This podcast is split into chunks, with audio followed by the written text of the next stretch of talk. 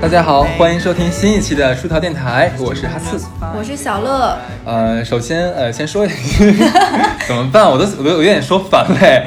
就首先说一下，我们这个在参加一个比赛啊，就是喜马拉雅的这个中国有播客大赛。是的。呃，最近的话，很多人会反馈说，好像找不到之前的这个投票入口了。我再说一下，因为他们有一个新的变更。嗯。我们打开这个喜马拉雅的 APP，先点击账户右下角的账户，进去之后的话。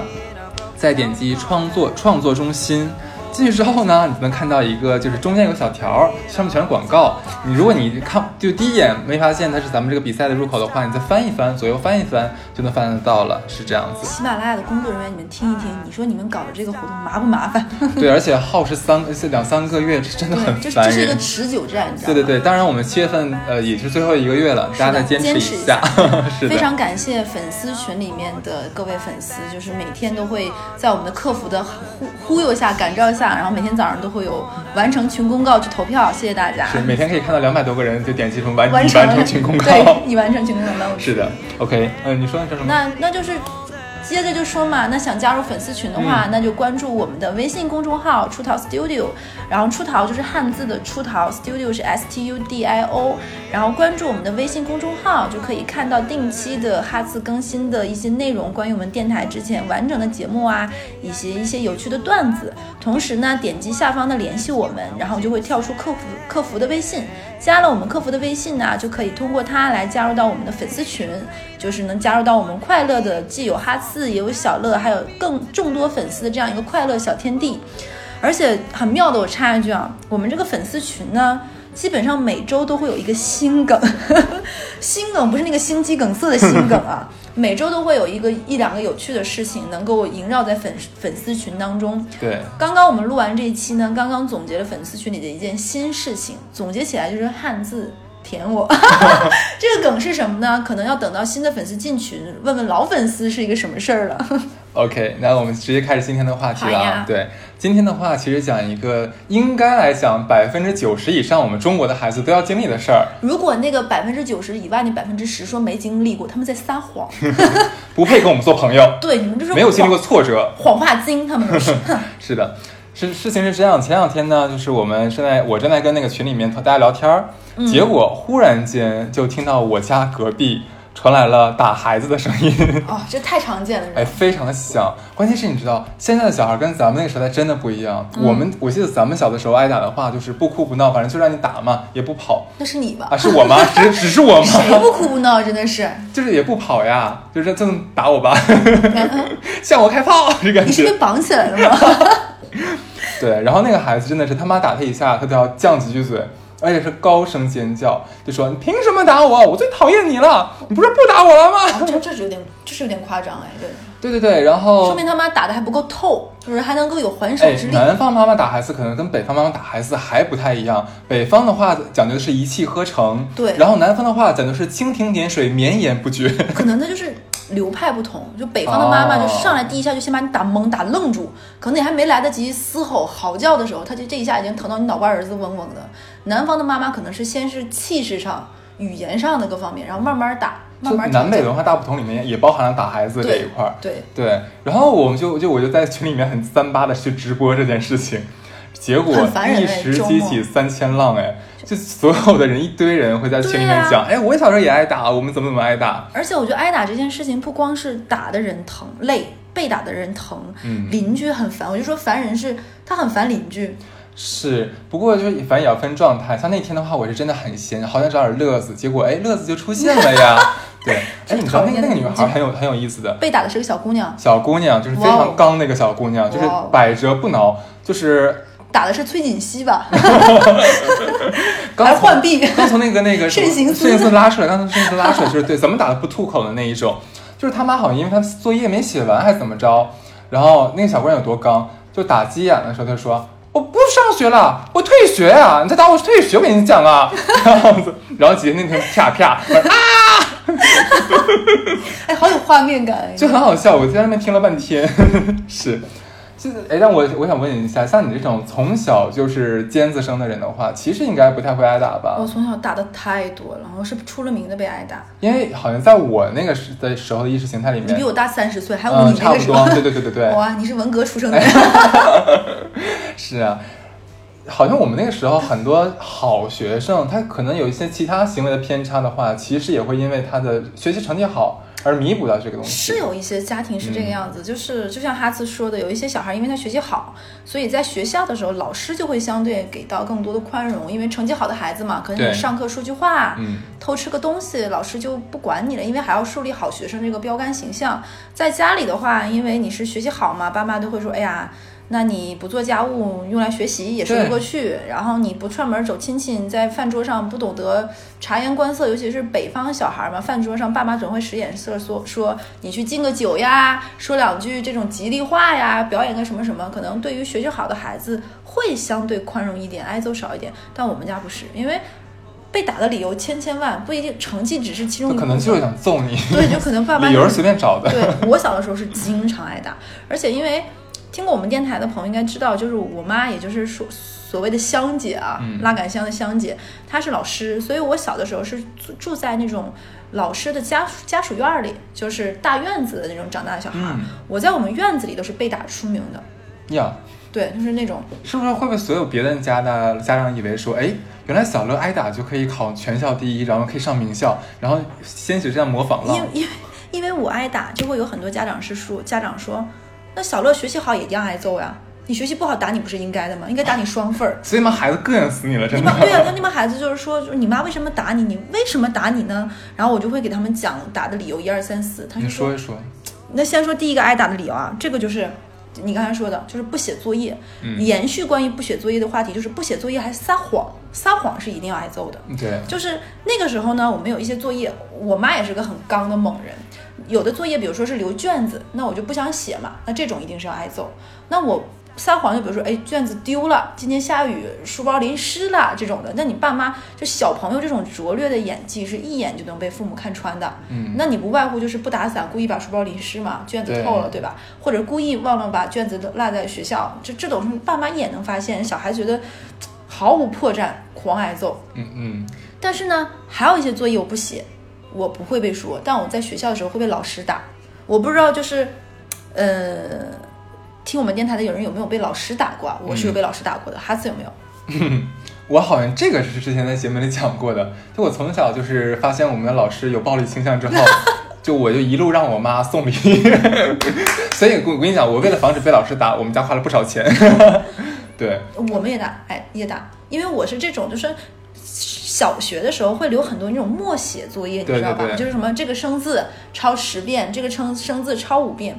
然后呢，我就不愿意写这个作业，但是我会有一个相对而言，在我妈，我妈也是老师，能站得住脚的理由，就是这个生字我写三遍，我记得住，我就不想写，我确实会了。合理。对我妈觉得，哎，这是合理化。然后我妈也是个刚人，我妈直接在我的作业本上说，我女儿每个生字写三三遍到五遍是记得住，不用写十遍，浪费这么多时间，可以用来干嘛？但你也知道，小学班主任看到这行字得多气。就觉得好像家长都不配合老师的工作。对我们老师在上课的时候，那个田字格，上课的时候在讲台上直接就把填我的田字本抽出来，直接甩在地上了，意思就是说我去捡嘛，就在学校就说啊，那对。小乐跟你们是不一样的，人家聪明嘛，人爸妈也知道聪明嘛，人写三遍就可以啊，你们不行呀、你们得写五遍的，写十遍的。小乐可以啊，你要你们要是也想写这么少，就让你们自己爸妈在那个本上，像小乐，小乐你自己念，你妈写什么了？对，然后因为嗯之前我不知道在电台讲没讲过，因为我现在可能没有这个风气，我小的时候也确实是要给老师送礼的，然后我妈也是个刚人，不送礼。我在家长会的时候，我妈会在家长会的时候被班主任说说，有些人呐，家长不知道怎么做的，这么大年纪了都没有自己家孩子懂事儿。哎，你们老师真的挺恶心的。对啊，我被他打过手心，但是后面在我上初中之后，我听到我的小学班主任因为自己私下开班，然后以及这种行为，包括收受礼品啊什么的，他就不再是班主任了，他就变成了就是教什么自然啊、社会科学的老师了。所以其实这个东西现在可能没有这么重了，当年真的很夸张。当年我的班主任，像我这种所谓的学习好的成学生啊，我小的时候被找过好多次家长，比如说含沙射影的时候妈妈不送礼，比如说，因为我妈妈这种不让我去写抄三遍五遍的作业，我我经常会被找家长的，还有收一些不合理的费用。吉林省的小孩跟我差不多一样年纪的人，这是插一个，啊，应该都经历过一个叫豆奶时代。那个时候呢，不知道为什么大家都要求每个人每个月花三十几块钱买一袋豆奶粉冲豆奶。然后我妈说，因为我有我我吃喝豆奶会拉肚子，嗯，我妈说我女儿不喝这个钱不交。然后我们班主任是直接能说说，哎，你们家就差这点钱了吗？这个豆奶不交吗？我妈就是不交。然后呢，每到喝豆奶的时间，我们班主任是让我出去的。哎，你班主任真的挺恶心的。对啊，但是在这样的环境里，就让我想长着长成一个心智健全的人。我的小学同学曾经说过，说可以把我当成一个乐天派加没心没肺的典型去研究一下。就是他们当年都觉得我可能会被逼到，比如说自残啊什么，没有哎。但是你妈妈这样做，岂不是让你在老师那边就很难做吗？老师会欺负你？可能因为我妈觉得我是个足够坚强的小孩吧。啊。对，而且那个时候那个年代，老师的教案是要手写的纸，你知道吧？对对对对。然后因为我字写的很好看，我给我们小学的那个班主任大概写过六年的教案，就他的教案，他是把别人教案拿过来让我给人家抄，我给他抄过六年的教案，然后结果还对你不好，还对我不好。然后我抄教案这个事情还不敢跟我妈说，因为如果我妈一旦知道，哇，那就将是另另一场腥风血雨，敢让我女儿写教案，但我但我就怂怂的写了六年。哦，你真行！要是我写第一次，我就跟我妈说。对啊，就是我妈，我妈完成了她到现在都可以引以为傲的一个人设，就是不送礼。嗯，我我我没有，就是我在小学的六年里是没有送过礼的，后面也没有嘛。但是小学是送礼的关键年份嘛，对于孩子，我没有上过班主任开的任何补课班，我从小没有补过课。哦天哪，我完全是你的反面。我妈一直卖了一个这样的人设，我女儿被我教育的很优秀。又没有上过补课班，她殊不知她女儿背后 为了埋她的坑付出了多少心血。这期是不敢给我妈听的。呃，我妈正好是你妈的反面，就是我妈让我就是老师开班啊，老师卖什么东西啊，都买是吗？哎呦我天哪，老师 我跟你讲一个好笑的事儿。有一次呢，就是我会平常很注意收集我们班主任的各方面的私人消息，然后传递给我妈 去，然后去去 你这个小捧臭脚，你这个小机灵真是天生的。对对对。有一次好像是也不知道哪个傻逼，就不不，你班哪个哪个哪个同学，就是他他自己听错了，然后告诉我也是告诉我错了。他说我们班主任老他老爸被车撞死了。我说天哪，太好了，不不，天天哪，机会来了。然后我就立刻打电话，就是那时候还 IC 卡电话。这期太好笑了，不行了，我一定要安利大家都听这一期。然后那我就那时候赶紧，我立刻冲出班级，用 IC 卡电话给我妈，我说妈，我们班主任的爸死了，快快去。然后当时我妈。带着我爸，然后又带了六台车，因为以为要办那里有充门面嘛。插播插播一下，就是东北的这边红白事情都需要很多的车，用车队，比如说去接送一些客人或者是办事儿什么的。是，然后车一辆好车，这样比较有有场面这样子。然后我妈调了六台车过去，然后一去那个医院嘛，一进去之后就说：“啊，叉叉老师，真的是你要既然顺便没关系呢，就是我们会陪在你身边，有什么事情我会在你身边，真的没有关系。”然后我们老师就是就是感动的不行，哈哈哭，哎，真是没有想到哈次的妈妈是这样这么有心的人，真太感动。但是但是我爸没死啊，我 妈啊。对呀，我知道，就是我是想说你别难过。哎，你妈真的是女公关哎，圆的很好哎。东北女公关，然后回来之后我挨顿揍。你肯定挨揍了，你看你妈多尴尬。我妈说你你他妈跟我说怎么说的 啊？我他妈就差带个白色的胳膊箍去了。我太逗了，这个这这一期真的太好笑了。呃，对，反正就是我，反正我们老师在任何的，就是有什么需要的话，我都会第一时间跟我妈通风。但是好处就是，呃，我初中那四年。我没有被挨过打，然后也没有挨过骂。我我小学和初中都有挨过打，就是打手板。我不知道你那边重不重，我可以这边插播一下，就是老师打人能打成什么样子？当当时啊，这里我们要说，我们都说是当年我们上小学。咱上小小学是哪年？九几年吧？啊不不不，对九几年，是九九九几年七年到两千年这之间。OK。当时我那个班，我刚上那个初中的时候，我们班主任是也，他也是第一年上班。嗯。然后呢，先普及下他的背景啊，他长得很高挑，也很漂亮。嗯。家里非常的殷实，他家是真的很有钱，是我们当地一个挺大集团的老板的女儿。呃，他教数学的，教的也非常好。但是，他爱好打人骂人。你可能想不到，我们班当时七十二个人，我们所有人学会骂人是跟他学会的，是骂骂脏话的骂人啊，就是连着直喷的那种骂人。天哪！你去看，就是那种。就是快手直播有有骂对骂那种，我们老师那种口吐莲花型的，对对对，我们全跟他学的骂人。然后他打人的话是不分男女的，就是女孩，我觉得你们我们班女们七十二个同学能不能长大之后同时去看看心理医生？可能都是心理我们班只有三个没挨过打的，就是两个女的，一个我，就是反正我们都我们的钱给的足。对对对，就是而且好学习好学习坏不管男女想打就打。我先给你讲几个例子，你打的有多狠啊？呃，我们班当时有一个一对情侣，然后老小学就谈恋爱，呃初中初初中初中，老师可能也不怎么着，就看他俩不顺眼了。有一天上课的时候，就把两个人叫到了讲呃课堂呃叫什么班级前面，就当着那个男孩的面儿，就疯狂的扇那个女孩耳光，就说我让你早恋，我让你没有脸，就是疯疯狂的扇，就把两边头发都扇飘起来了，你知道吗？那男生不拦着，哎，你说的很有道理啊，这个是很多我我现在的南方的同事很疑惑的问题。其实，在那我们那个年代，老师的威严是很高的，就我们感觉是不可侵犯的一种。就是如果他打我们的话，我们就真的是只是受着。啊，对，因为我突然想到，因为可能就是因为我时代背景时代背景是因为现在绝对不可能，但小的时候会觉得，如果真出了什么事儿，爸妈被叫到学校，很多家长是向着老师的。哎，对，是的，是的，我们那时候对，也这样想到了，突然是这个事情。对，然后再给你讲两个啊。然后呢，我们班有男生，他反正比较皮一点，他是经常挨揍，他基本上每一天看打揍几次的的问题。就当泰拳了，这是哎，打也打不哭的，他很厉害的。嗯对，有一就你能不能想得起来，咱们小的时候有那种班级里面放那种简易柜，嗯，就外面特别像是那种人造革，然后里面是那种就是铝的小管儿支撑起来那一种，一般放笤帚啊什么东西的。有一次我们老师上课的时候，反正因为他说话吧，把他叫叫到讲台前面，就一脚把他踹到了那个柜子里面。就他因为他很胖，他整个把柜子压塌了。压塌之后的话，老师就薅他头发把他薅起来了。然后老师做下一个动作是把我们吓疯那个动作。他看那个柜子已经倒掉，已经坏掉了嘛，就把里面所有的钢管拿出来，就是一个个用用大腿撅折、掰折，然后弄了一捆的这种铁管的棍子，就说看到了吗？这是这乐器我我用来揍你们的棍子。哎，一个学期是真的，那个东西其实它是空心的，比较容易打折。太恐怖了！他真的用了一个学期，就把那一管儿、一捆子那个铝管儿吧，全部打折了，真的。而且那个东西打男打女都一起轻漂亮的女打。老师，哎，是的。然后呢，这个就这个经常挨打这个哥们儿呢，有一次他被调到了那种第一排，就老师的眼皮底下那种位置。有一次我们老师忽然间打开了门，进来之后噼啪噼啪几个耳光上去了，然后他就懵掉了，就捂着脸说啊，为什么打我？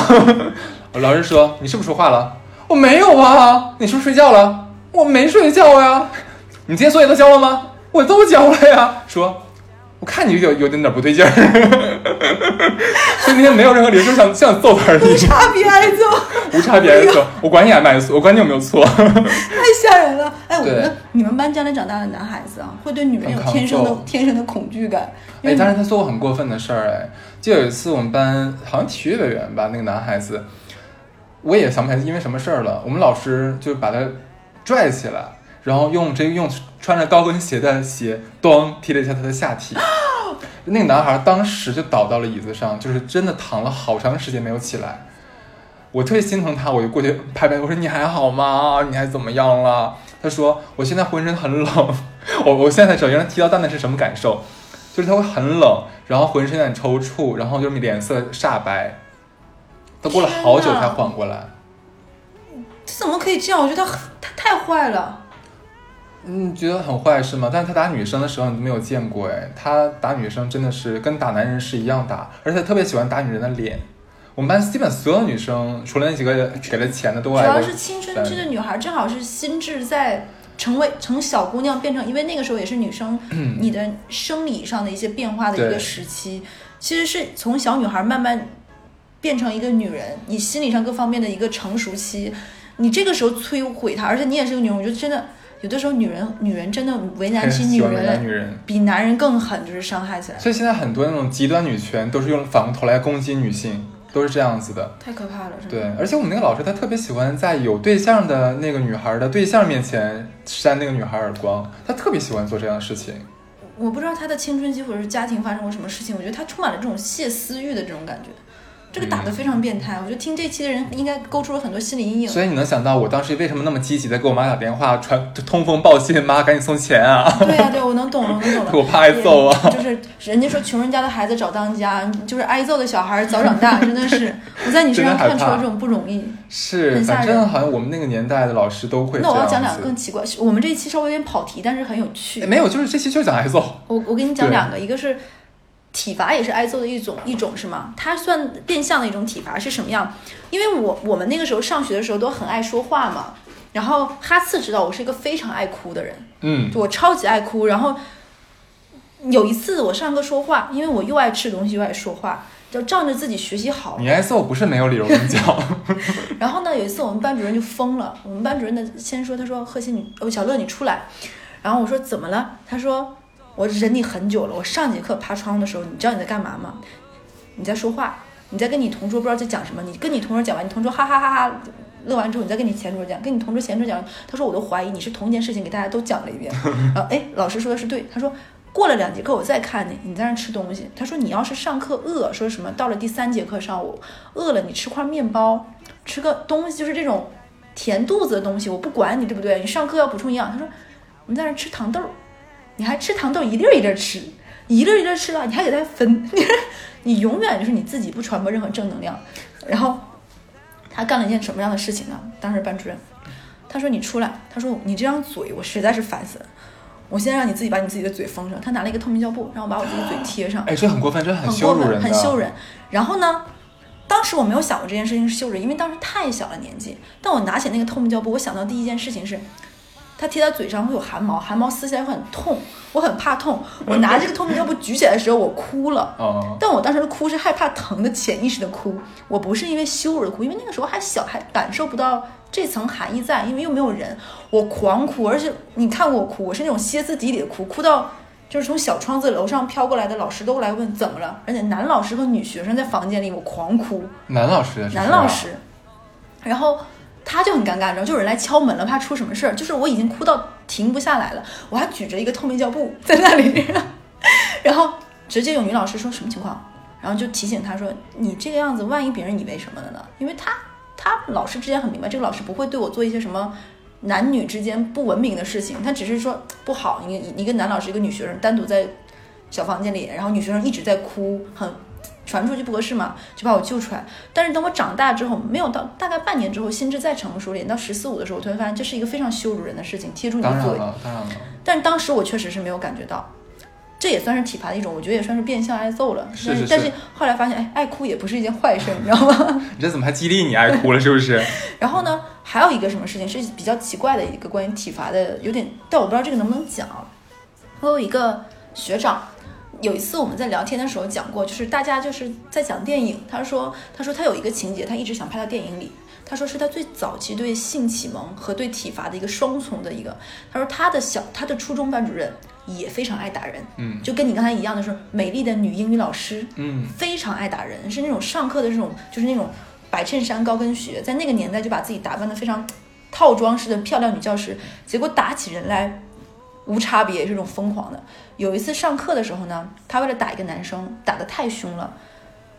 班级同学就拦，就感觉有点过分了，有点夸张了。拦的过程中就扯住了那个女老师衣裳，那个那女老师的衣服，那个女老师失控了，还在飞脚往上踹。在拉扯的过程中，那个女老师的衬衫就开了，然后开的过程中，另外一个男学生从后面就拉老师的时候，就把衣服这么撸起来，然后就把 bra 全部飞起来，你知道吗？你想象一个裂开的白衬衫，然后那个 bra 已经到了脖子那里了，全班男同学的眼睛都已经直了，那男女女老师一直就已经失控了，你知道吧？还在飞踹，已经不知道自己已经前山这个样子了。然后后来。这个学长跟我说，他们班初中同学在聚会十年聚会的时候，所有初中男孩子想到的最美丽的画面都是这个画面。你把老师邀请过来吗？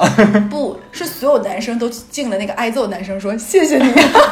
说说就是那是我觉得那天晚上好几个男生说忘不了那个画面。天哪！就是简直是吴宇森的暴力美学，极致的香艳与血腥。哇，这这个真的可以。青筋暴露的女教师。哎，不过你知道，把这种事情，就是说我们东北的老师打学生这样的事情，跟我南南方的朋友来讲的话，他们都觉得不可相信、不可理喻，非常奇幻。他们觉得说，怎么可能会就是老师打学生，然后学生不反抗，就是学生家长也没有投诉这的行为。我说，家长不仅不投诉，还鼓励老师，觉得老师在帮助家长管教孩子。是的。是，而且有一些地方就是可能，呃，可能越不能不能叫偏远，有有一些地方，比如说读书是他们唯一出路的地方，老师威严更重，打起孩子来更凶，就真的非常可怕。哎，你们的老师有骂人吗？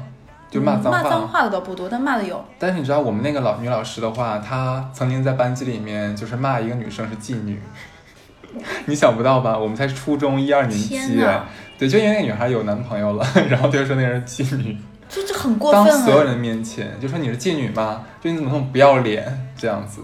如果有听我们这一期的人，如果是老师，我们并没有说想攻击你，我们只是讲了当年那个时候的事情，嗯，不是说现在。我相信就是现在。这种事情会发生的越来越少，因为都是独生子女各方面的嘛，孩子可能会被独立呵护的性更好。对我们嗯只是讲当年的一些事情，就是如果现在还有当老师的人，希望你们能明白这些事情，我们是会记一辈子的，真的会记会会一辈子很真的很影响小孩儿。而且有的人说原生家庭对一个人的影响很大，老师何不是呢？小学五六年其实很小，真的很小。很小，而且五六年你你你可能比一个朋友的时间都长，你那嗯五六年跟你在一起的时间比父母的时间都长，你对这个小小小心灵的一个伤害，可能是一辈子的哦。。你说语言伤害，我忽然想到，原来他他骂女孩儿那个字，那两那个词不是他我听过最严重的。我们班有个女孩儿，呃，就应该是假小的踢、嗯 铁踢那种感觉，对。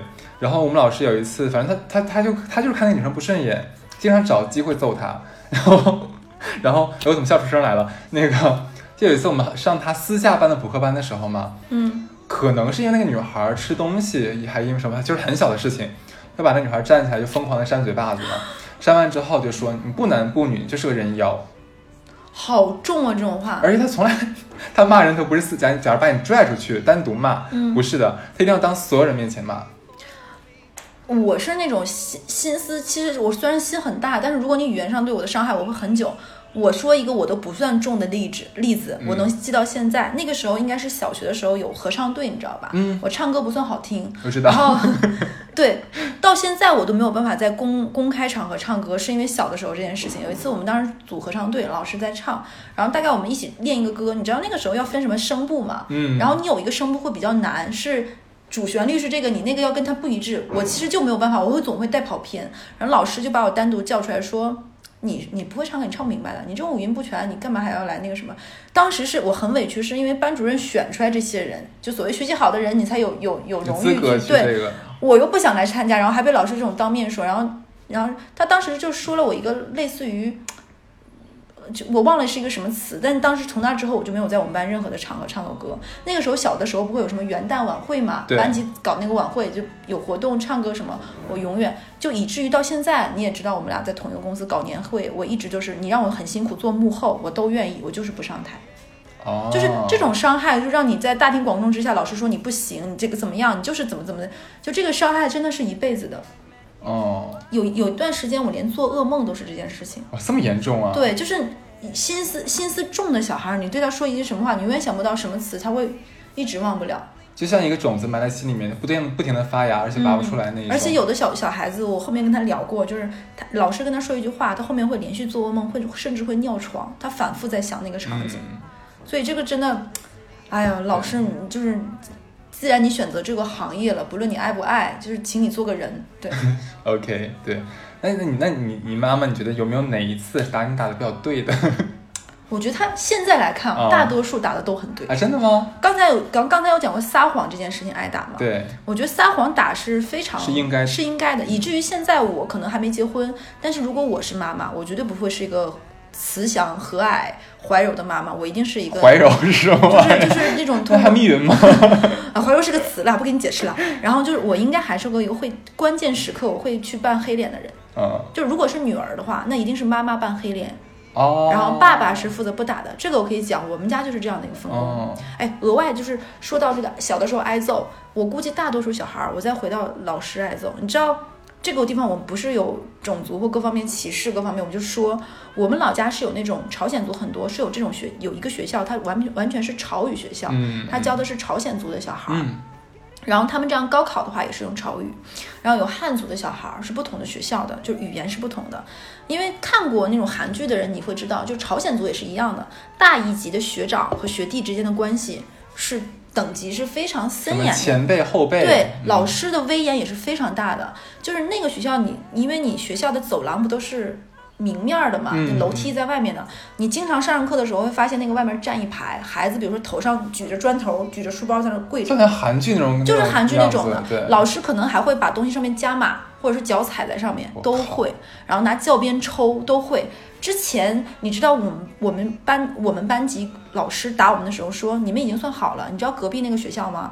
他们每那个时候上学的时候不会收班费吗？嗯，你知道他们班班费是大概一两周要买个新拖把，你知道是为什么吗？因为打飞了，因为拖把棍儿打折了。嗯，对，就是这个样子。他们要买新拖把，这老师愤怒起来就是拿拖把抽人。你想想，拖把那个棍子是有多粗？后来他们老师发现，拖把抽人抽人光疼，但是这个疼，它不带一个后后劲儿绵延。哎呦我的天呐哈你知，道他们老师后来是用什么吗？扫帚棍儿。有什么区别吗？扫帚棍儿那个那个疼不是那种咚咚的疼，是它是带了一个后劲儿，就像竹条子那个那个那个，他是拿那个抽。这个这个学校的老师是以前是宫里的惊奇嬷嬷吧？不知道，就是而他们有各种方法，而且你知道他们还有一个什么呢？就是之前我们老师跟我们说过，另外一个就是他打我们，还要让我们记他的好，打的没有那边的凶。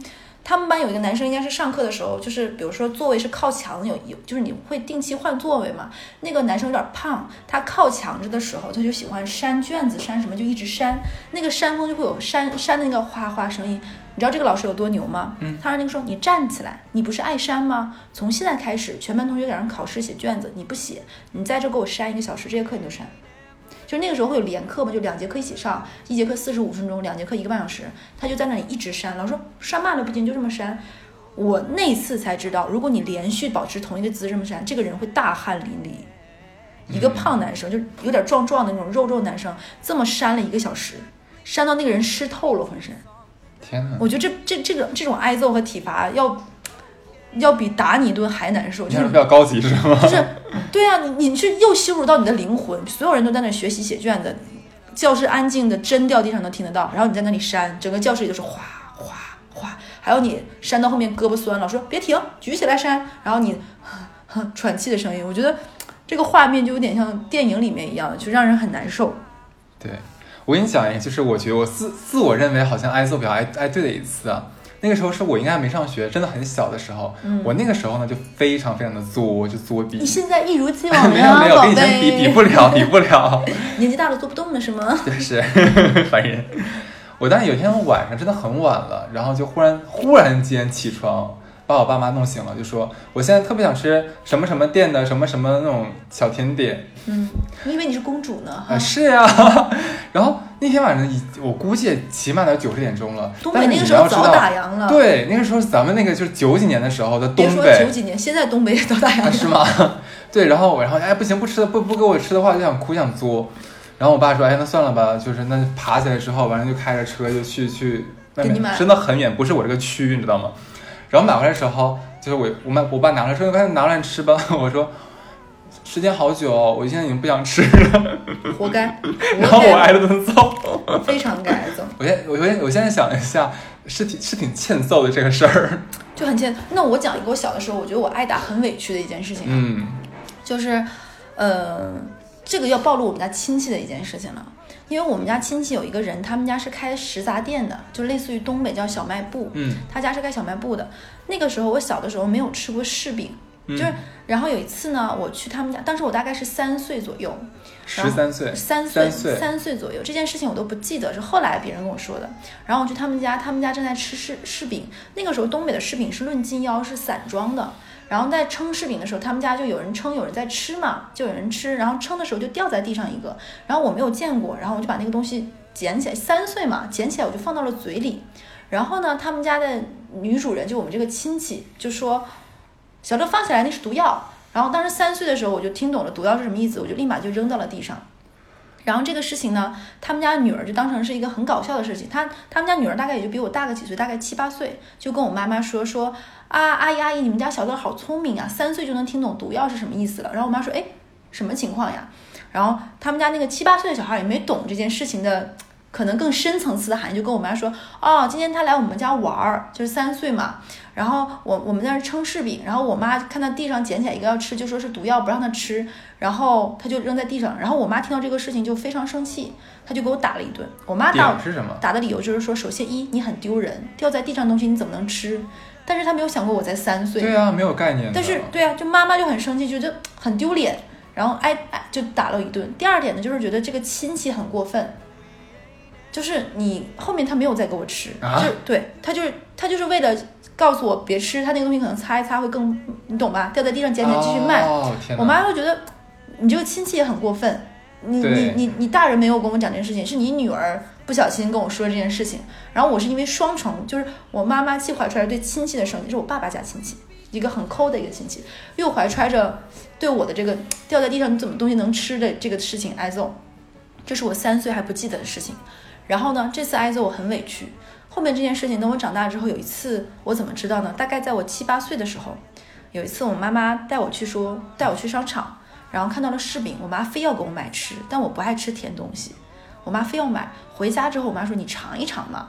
我说那个闻着，我说闻着我都觉得 甜，我不想吃。然后我妈说你尝一尝，你吃一个我再跟你说。然后我就吃了一个，然后我妈把这个事情跟我讲了。我妈说这个事情我当年揍过你，我为什么揍你呢？给你讲一讲。但当我七八岁懂的时候，我觉得我能理解我妈妈那个自尊心，你知道吧？嗯受到了伤害，然后又恨我不成钢。我说可我才三岁啊。对啊，然后关于这个亲戚呢，我还挨过一顿揍。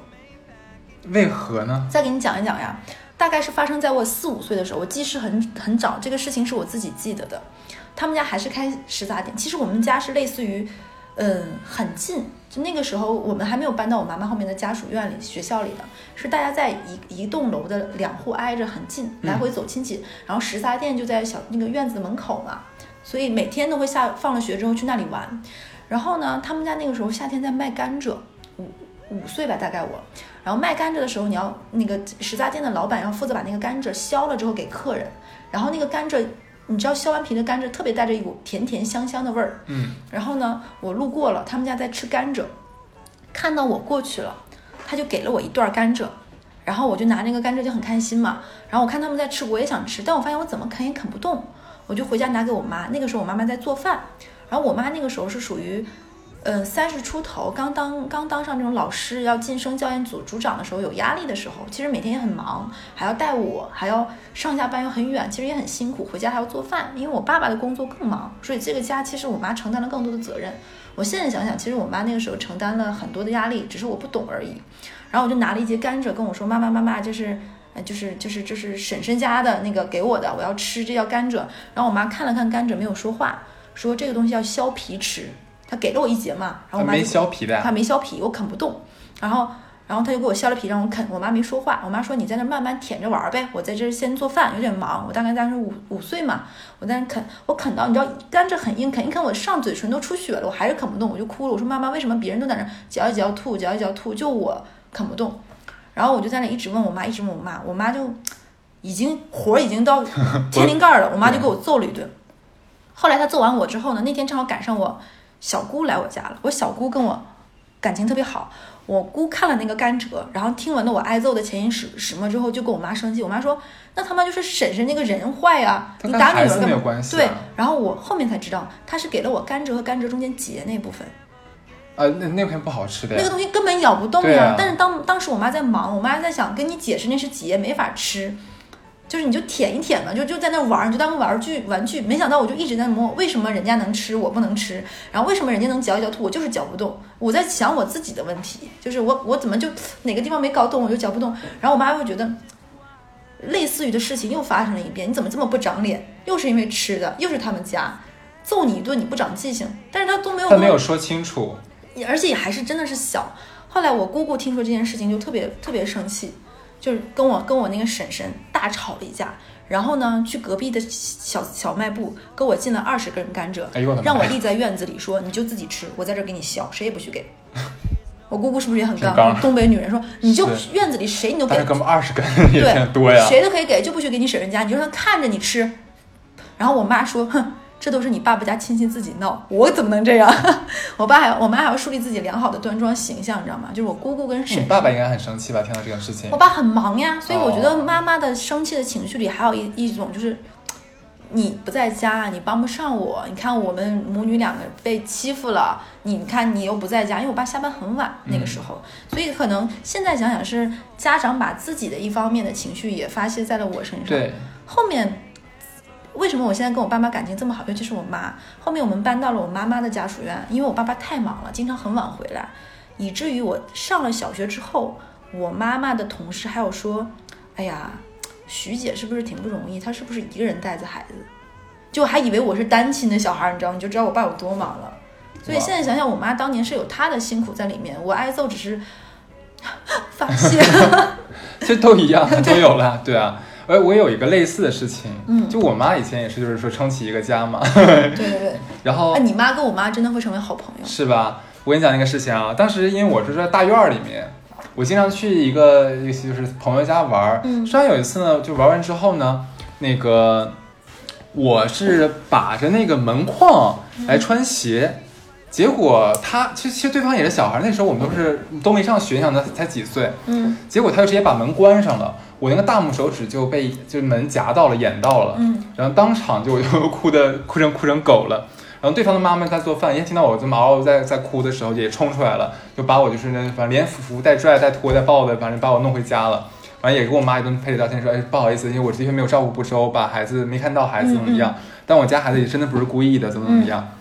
其实我知道那那个那个朋友这真的是不是故意的，对。结果我跟你讲，我妈就把我拽到了房间里面 暴打了一顿，你想不通吧？就感觉孩子受伤了，你应该去安慰他，怎么怎么样。嗯我妈暴打我一顿，打后来我问了她打的理由是什么，然后我妈说，这这你居然被他演到了。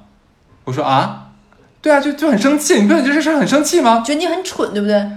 他就他他他其实比较气对方小孩演到我的手，嗯，但是他我成了发泄对象，能能我能懂，对能我我不知道说没说我能我明白。白你，的意思，以至于就他其实生的是那小孩的气，这但是他跟我刚才讲的故事是不是一样的，对。对对对，然后就我我挨这种揍，我也挨的不少，对，就是对，爸妈有一种有一些，他觉得你懂他，他揍你并不是因为而且他不。解释原因，你发现了没有？我妈也不喜欢解释原因，就经常打完我之后，我都不知道为什么挨打，因为莫名莫名其妙。然后呢，我后面工作的时候，有的时候领导会跟你说啊，我这件事情不是针对你，我说给你，我我说你是说给谁听？我当时有一瞬一瞬间错愕，就是嗯，有有没有跟小时候的事情有既视感对，有一种小孩儿那个时候小的时候的一一样的这种错觉的感觉。会，然后，然后我感觉我小的时候挨过很多次这种被泄火的揍。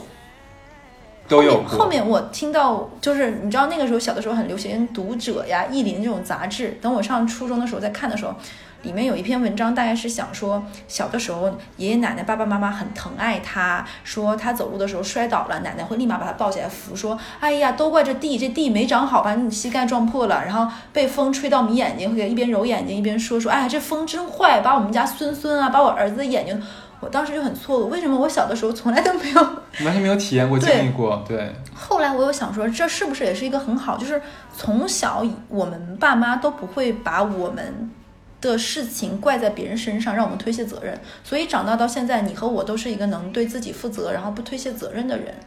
哎，这是一个思考。是后面我还会有一个思考，就是一般如如果说好像没有挨过打的孩子的话，他们可能更自信一些。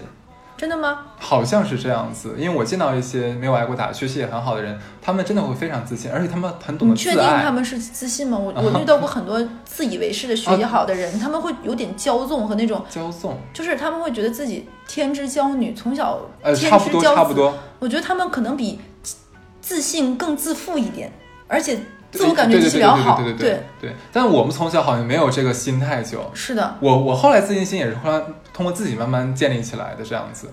对对，对我我 但是你要说，那我问你，你你现在怨你爸妈打你吗？肯定怨啊！哎，我没有哎，可能哎，我打的很惨的好吗？我也很惨的。哎，我你咱俩比惨开始，一起比惨，快乐加倍 是吗？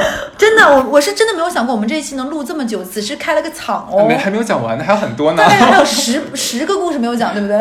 就就是其实会很很气什么，经常会因一些没有理由的事挨打。你知道你妈听电台的吗？我知道我无所谓啊，那你现在还这么放肆让？她检讨一下自己啊。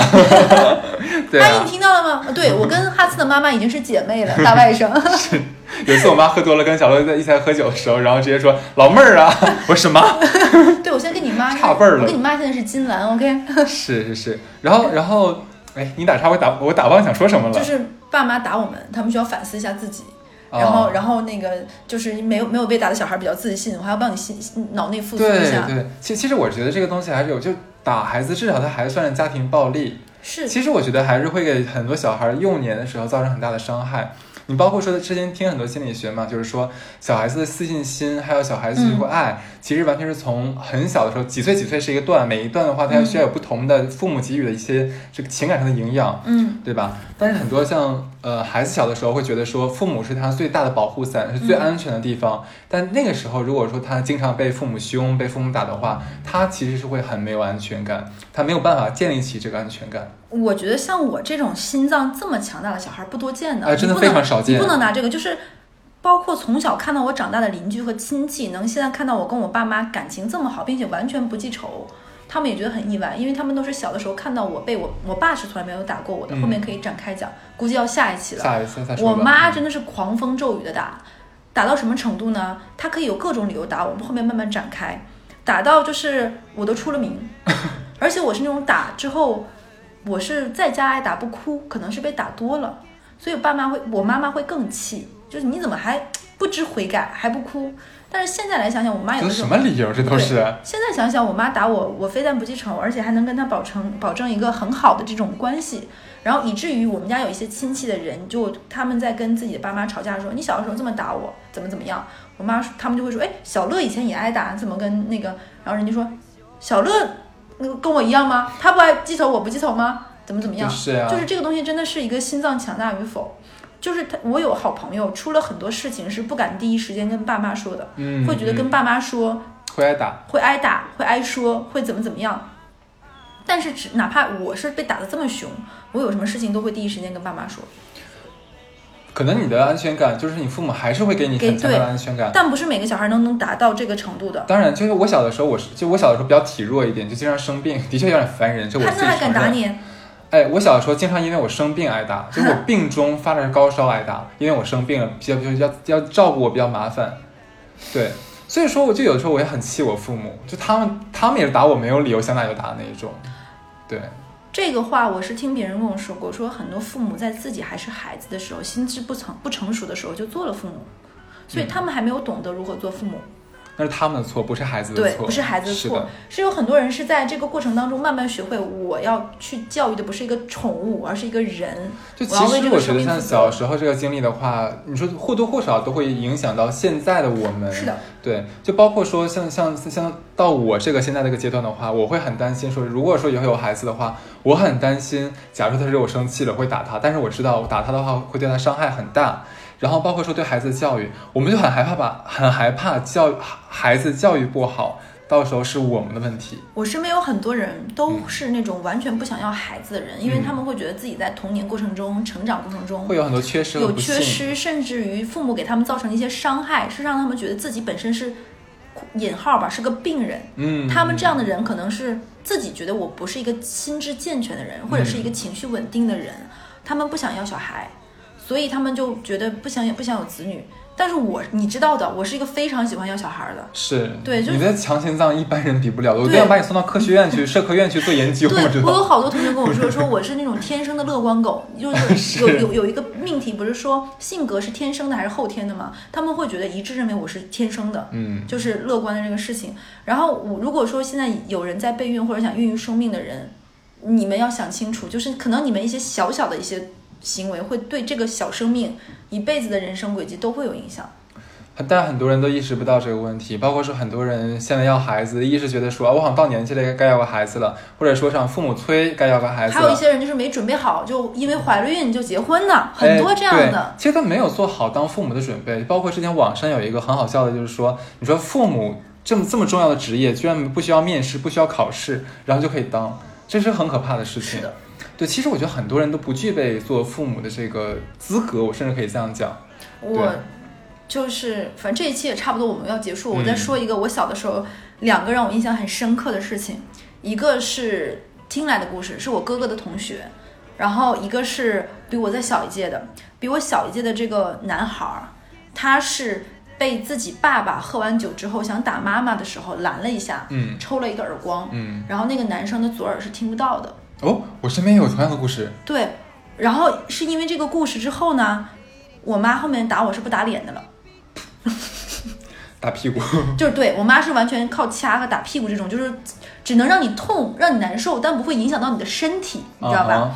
就是你身边有这样的事情是吗？有，我那个是一个博士朋友，说是是刚开始刚开始打完，这个小孩没有反应，只是觉得疼，耳朵嗡了一下，脑子嗡了一下。后面过了几天之后，他发现耳朵还是痒，那他的爸爸有意识，就是有承认说他儿子的聋是他造成的吗？没有办法不承认。然后过了几天，他儿子的耳朵里开始流出一些黄黄的东西脓，然后才然后他说难受痒，就就就要我要说就是。他都不敢跟爸妈说，说我这个耳朵难受，怕爸妈说，啊，你就怪我是吧？打你一下你就又挨顿揍。对他忍，对他不敢说，忍到第七天忍不了，疼到开始流出黄色的液体，然后难受到满地打滚儿了，然后才跟爸妈说去，然后说不行了，说这个耳朵你你这个还可以，至少说父亲是承认的。我那个更极端，呃，我那个朋友他是个博士，是个非常优秀的一个博士，然后他有一只耳朵是失我们聪的。我先问你一下，你觉不觉得我们这期负能量有点多，还是说还哎好、还好？世界上就是有需要有有正能量和负能量的吗？对，我也希望听了这期的人说，你不是一个人在挨揍，我们是共同在战斗。我们是挨揍营里出来的。对然后那个男孩也是有一次，爸爸因为一些琐事就扇了他一个耳光，嗯结果把他的那个耳朵扇聋了。扇聋了之后呢，他爸爸就会经常自我催眠说：“不是我打的，不是我打的，你可能是他自己天生的对是他自己是自己弄的。”然后到现在为止，他爸爸就不承认这件事情，一直都说是他儿子自己弄的，就是心理暗示成功了，你知道吗？就很好笑。太可怕！我就觉得就像有很多人撒谎精，他撒谎一定是自己自己信了才撒谎。嗯，但我觉得我我妈打我其实是那种没有说下死手，就真的是打你让你记住。就嗯而且我小的时候我是个坏毛病很多的小孩儿，所以我是还蛮感谢我妈对我的教育的。坏小孩儿，隐秘的角落。你喜欢爬山吗？对，所以我我觉得我妈还是打的比较有技巧性的，就是只是让你疼你这长得夸上了，对，这个你可能有的小孩儿，就像我这种孩子，打一下是没有什么问题的，但不是每个孩子都这样的哦。这里我要说，嗯我再说一个另外一个我哥哥他们班同学一个女生，哎，我讲到这里有点难受。这个女生是被自己爸爸在家打，为什么打她呢？是因为我们小的时候不是流行那个时候刚流行韩韩国的那个什么书什么那小子真帅这一类的书嘛，女生流行把头发拉成那种直板，嗯，就是很直笔笔直的那种头。然后那个时候呢，其实是女生不允许打扮的，嗯你要朴素怎么讲？那个女生应该是偷偷攒了自己的零花钱或者怎么样，把自己隐隐的染染了一个暗色的头发，但是还是被老师发现了。那个时候嗯流行葡萄紫嘛，阳光一晃，对。然后呢。就把家长叫过去说，你女儿就类似于说不学好，这是要成为社会青年呀。你女儿要这个样子，可是上不了高中的，就要上技校的，那都是什么人去？就说这种话嘛。嗯，嗯，那你就又回到了前面讲过的，老家长一听到老师说这种话，一定会觉得，哎呀，我这孩子不行，要出事儿啊，多亏老师怎么怎么样。爸爸带着火气，把女儿领回家，一顿揍，揍的时候没注意，有一脚狠狠地踹在了女生的肚子上。然后那个女生就在地上疼的不行，爸爸还觉得她是装的。等到发现的时候，已经流了一滩血了。去医院的时候，应该是把她哪里撞破了。后面那个姐姐就一直没有孩子。他爸爸承认这件事儿吗？他爸爸不承认，但是是那一次，所以就是基于这两个故事，然后我小的时候，后面再等我长长大之后，有我妈就会跟别人家亲戚说说不要那么打孩子，就会讲这两个故事，然后以及说我也就是打打小乐屁股呀、捏捏脸、掐掐腿这种的，你们就我妈还会以一个成功教育者的身份，在给他们传授自己打人的经历，你知道吗？所以我们做一个案点好了。嗯对，其实我们还是真的要跟很多家长说，尤其现在的家长。虽然听我们电台的很多人都是小朋友，或者是说还没到为人父母哎，我跟你讲，我们的受众群里面真的有一批家长哦，你们听好了哦，真的真的是，就孩子呢，我们可以有策略的、象征性的吓唬吓唬、打一打，可以，除非说非常严重的事情啊。但是平时啊，我觉得打孩子真的，他绝对算是家庭暴力的一种。他会给很多孩子从小埋下一颗就是不良的种子在心里面，而这个东西不是你长大之后你做什么事情可以弥补得了的。能够从原生家庭的伤害里走出来治愈的人非常非常少。应该说是完全走出来的人非常非常的少。我有一个女生同学，她爸爸打她妈妈，后来她找的老公也打她。哎，这好像是个心理学现象，我当时想不起来叫什么来着。而且他到什么程度？这个事情我有跟哈次讲过。他在我们上高中的时候找早恋找的男朋友也打他。我跟你讲过这件事情吧？对对对对，在楼道里抽他耳光。嗯，就是我也不能懂，在一个就是像我老家那种学校是非常好的学校了，是属于这个学校的这个这一年级是百分之百能够考上高中，高中考上大学的。在这样的一个一个学校的所谓的就是很好的高中里，还能挨揍在楼道里抽耳光。就很奇妙，对，很奇妙，拦都没有用，然后这女生还会继续跟他谈恋爱，所以我讲这个事情，这个女生肯定有她恨铁不成钢的成分在，但是你有没有想过，你们原生家庭能够伤害这个小朋友，能让这个小朋友走出来治愈太少了。而且很多如果一准备要孩子的这个朋友们的话，也是要一定要想好，慎重想清楚。可能你现在面临很多的压力，就是说像年纪，对，或者像父母或者像家庭，包括社会人的一些给你的一些暗示，嗯，没有问题，我们可以理解你的压力。但是孩子他是一个独立的个体，他不是你的附庸，嗯你一定要考虑说你能不能帮助这个新的个体能够正常茁壮、健康的成长，这个是很重要的。你要尽你那份力，可能你达不到给他优渥的环境，给他怎么怎么样。但是最起码你不要把它作为发泄私欲和无名怒火的这样一个方式。就我有的时候看那种电视上或者生活中那种无能的太太、无能的丈夫，回家之后把公司上或者是工作中或者是妯娌之间挨欺负带回到小家庭里，我觉得这是一种非常无能的表现。嗯，你你你可能人这辈子你的人生没有办法得到一个很好的职位、很高的薪酬，但你小家庭想维系好，其实并不是一个很难的事情。给一个孩子稍微温馨的成长环境。让他觉得有安全感。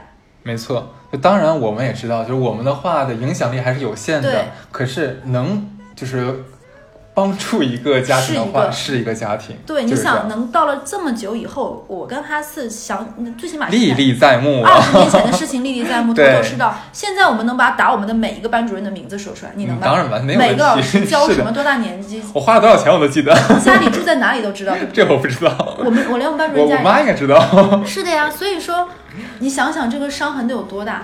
是的，是的。所以说，呃，还是希望禁止家庭暴力。对。对，好，我们真的是感觉像是两个什么反家暴大使。那这期到这样好了，好，拜拜，拜拜。